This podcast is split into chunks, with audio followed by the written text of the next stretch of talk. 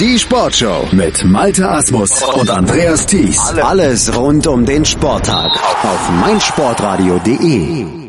Zweiter Tag des Mare Nostrum Meetings in Barcelona und leider aus deutscher Sicht keine guten Nachrichten, zumindest keine Podestplätze, die unser Experte Sebastian Mühlenhof hier gleich vermelden kann. Ein paar ordentliche Leistungen, aber eben nichts, was nachher auf dem Stocker gelandet hätte. Sebastian, schönen guten Morgen. Guten Morgen, Malte. Ja, erzähl uns, was haben die Deutschen geleistet? Was würdest du hervorheben von den Nicht-Podestplatzierungen? Also auf jeden Fall hervorheben sollten wir Fabian Schwingenschlügel, der von allen Deutschen am nächsten dran war am Podest. Am Ende haben ihm über 50 Meter Brust drei Hundertstel gefehlt, um Michael Andrew zu besiegen. Das war wirklich hauchdünn, ähm, war dort mit 27, 76 halt, wie gesagt, knapp hinter Michael Andrew. Der Sieg ging dort an den Weißrussen Ilya Shimanovic, der in 27, 15 auch nur sehr, sehr knapp gewonnen hat vor dem Japaner Yasuhiro Koseki.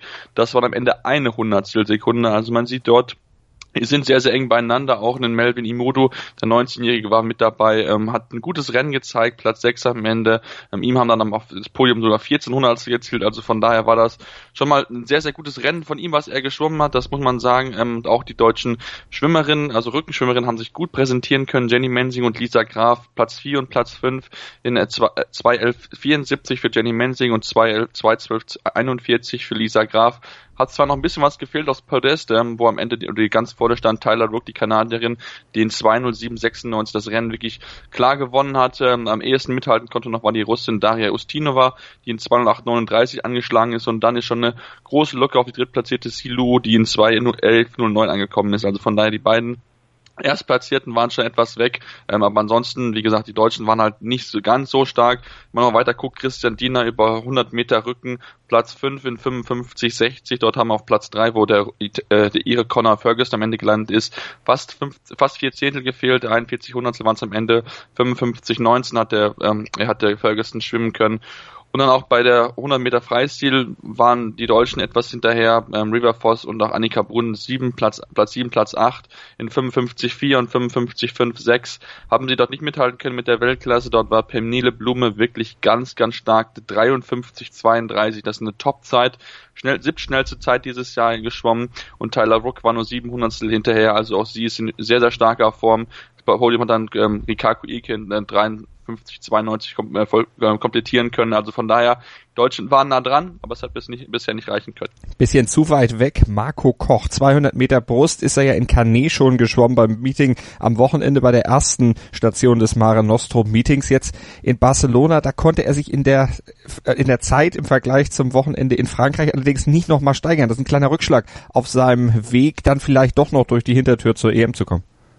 Genau, das ist wieder ein kleiner Rückschlag für ihn gewesen. Es war diesmal eine 2.10.17, also dann noch wirklich schon über eine Sekunde hinter seiner Bestleistung von der 2.09, die er am Wochenende ja geschwommen ist. Platz 5 am Ende gewesen. Ähm, da in dem Rennen muss man aber auf jeden Fall den japanischen Weltrekordhalter IP Watanabe hervorholen. 2.07.74 bedeutet einerseits Meetingrekord, so schnell ist in Barcelona noch keiner geschwommen und aber auch ähm, Weltjahresbestleistung. Das war wirklich ein ganz, ganz starkes Rennen von ihm mit über einer Sekunde Vorsprung hat er das Rennen gewinnen können vor dem Russen Anton, Schip Anton Schubkov in 208,85 und das Podium hat dann äh, Kirill Prigoda komplettiert. Also Marco Koch muss man sich noch steigern, gerade natürlich auch mit Blick auf die auf die WM, wenn er wirklich mitkommen will, weil eine 2-10 wird ihm mit Sicherheit nicht dafür sorgen, dass er nochmal mit zur WM kommt, weil hat auch ähm, Henning Lammers ja gesagt, er möchte eine gute Zeit sehen, eine Zeit in den Top 8 von Europa und dafür muss ich noch steigen, da ist er noch nicht da bisschen Zeit hat er ja noch zur deutschen Meisterschaft dann vielleicht in die Form zu kommen, dass er diese Zeiten schwimmen kann. Wir werden das auf jeden Fall weiter verfolgen und wir hatten gestern ja auch die Rennen von Katinka Hosschuh begleitet, dort über private Probleme gesprochen, die sie momentan ein bisschen hemmen. Sie hat aber gestern dann nochmal gezeigt, dass sie diese Probleme auch durchaus abschütteln und überwinden kann, hat eine wirklich starke Leistung über 200 Meter gezeigt.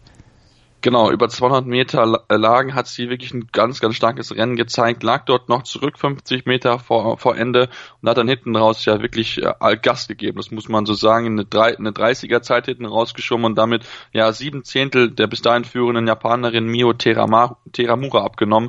Am Ende gewinnt Katinka Hosschu das Rennen in 2.10.99, also ganz knapp unter 2.11 geblieben, während die Japanerin 2.11.31 angeschlagen hat, also von daher Katinka Hosschu hat sich da nochmal gut präsentieren können, War auch ihr einziges Rennen an dem Abend, das muss man noch dazugeben. Also ähm, man merkt vielleicht doch, dass sie jetzt sich gleich ein bisschen zurücknimmt, dass sie dann doch im Moment nicht ganz bei der Sache ist ähm, und deswegen nur ein Rennen diesmal geschwommen ist. Es hat funktioniert, sie hat das Rennen am Ende gewinnen können und ich denke, das ist für sie das Wichtigste, dass sie jetzt sich darauf konzentrieren kann, dass sie jetzt versuchen kann, den Kopf frei zu kriegen, weil das wird ganz, ganz wichtig sein, ähm, denn sie sollte eines der Gesichter bei der EM werden. Bis dahin ist zwar noch ein bisschen, aber sie muss sich noch steigern, wenn sie wieder diese Vielschwimmerin sein will, wenn sie Topleistung zeigen will, weil, wie gesagt, jetzt ein Rennen geschwommen, aber man kennt ja von ihr, dass sie gerne auch mal am Abend vier, fünf Rennen schwimmt, also von daher, für sie ist es erstmal gut gewonnen zu haben, dann gucken wir mal weiter, was in den nächsten Wochen kommt. Das werden wir auf jeden Fall machen. Wir verfolgen die Schwimmer weiter auf ihrem Weg zur EM hier auf meinsportradio.de und wir verfolgen natürlich auch die WM im Fußball, nämlich heute drei Spiele, drei Podcasts bedeutet das unserer Serie Kick in Rush.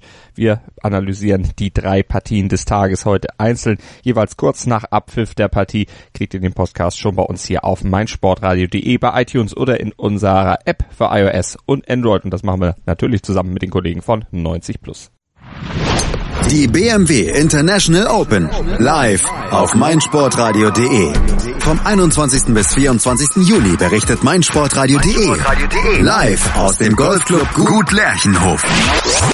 Sei dabei, wenn Martin Keimer, Sergio Garcia und Co. an den Abschlag gehen. Mit umfangreichen Hintergrundberichten, Interviews direkt vom Grün und natürlich der Live-Berichterstattung vom Turniergeschehen bietet dir meinsportradio.de das Golfsport-Komplettpaket.